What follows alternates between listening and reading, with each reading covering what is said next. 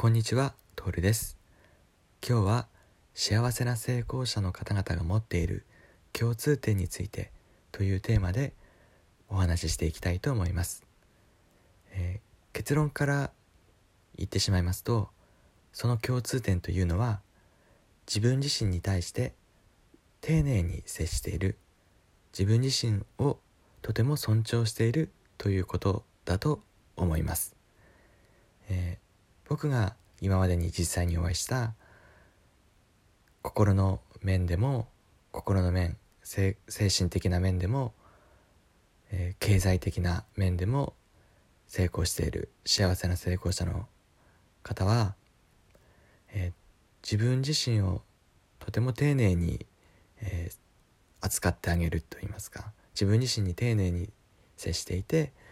自分自身をとても尊重して大切にしてあげている。っていうふうに感じました、えー、そして僕が、まあ、直接はお会いしていない方でも例えば本を読んだり、えー、動画で、えー、お話を聞いたりして勉強させていただいた幸せな成功者の方々も自分自身に対して丁寧であるということが共通していると、えー、僕はあの思いました。そして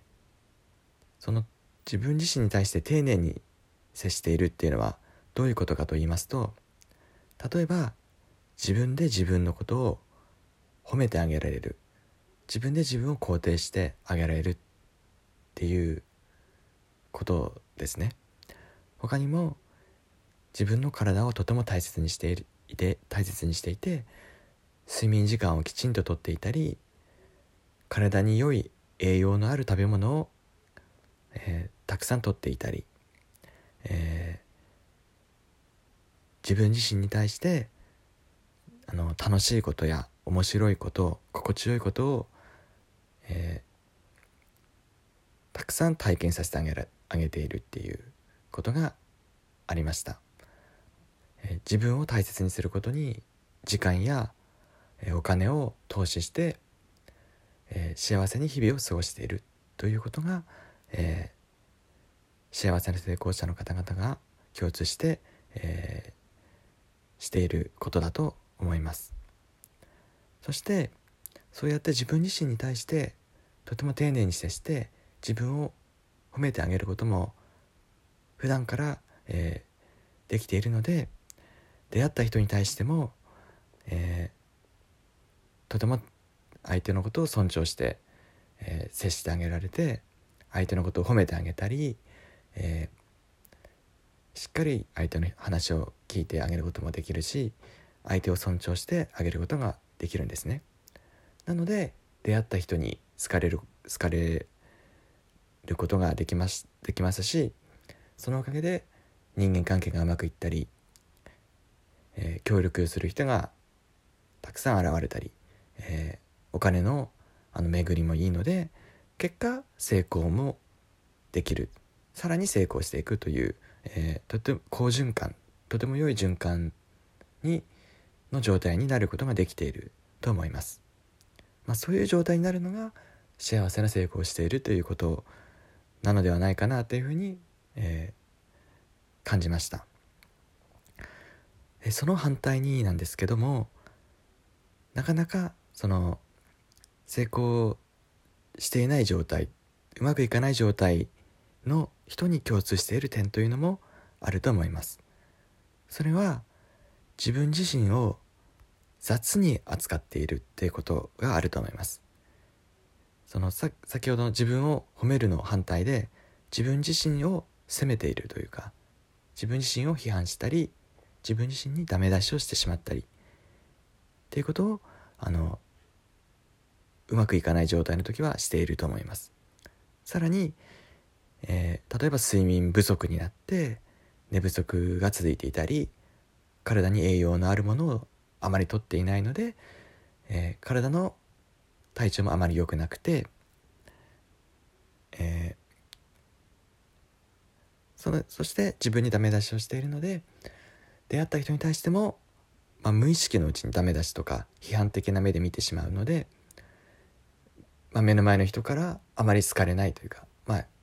えば嫌われてしまうこともあって人間関係がうまくいかなくてってなると、まあ、仕事がう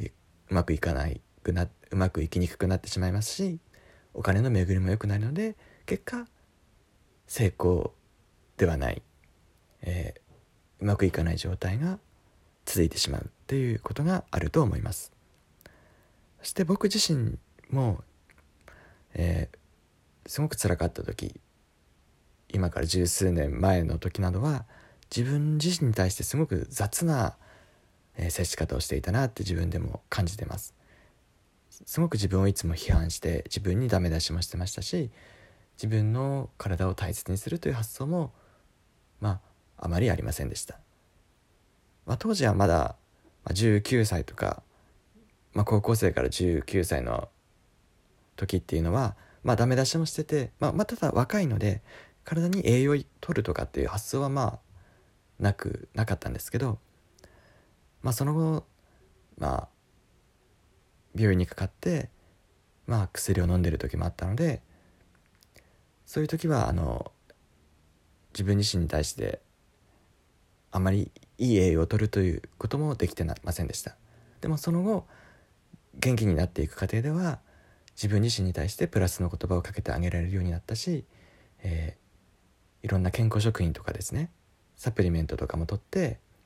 えー、腸内環境を整えたりしてけんあの自分の体を大切にするとかっていう方にだんだんだんだん、えー、シフトしていくことができて、えー、健康になっていって元気になって良い人間関係にも恵まれるようになっていって、まあ、気づいたらとても昔と比べると幸せな状態になってこれたかなと思います。ただまだまだ僕はその僕が出会ってきたようなその幸せな成功者っていうところのレベルにはまあ、まだ達してはいないと思うんですけども、えー、自分を雑に扱ってしまっていた時と比べると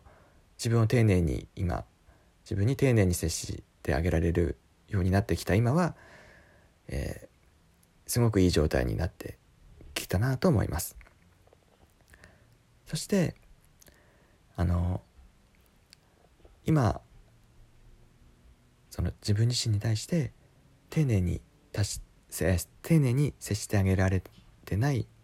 状態の方がどうしたら自分に対して丁寧にできてどんどんいい循環に入っていけるのかってことのその具体的方法についても、えー、お話ししたいんですが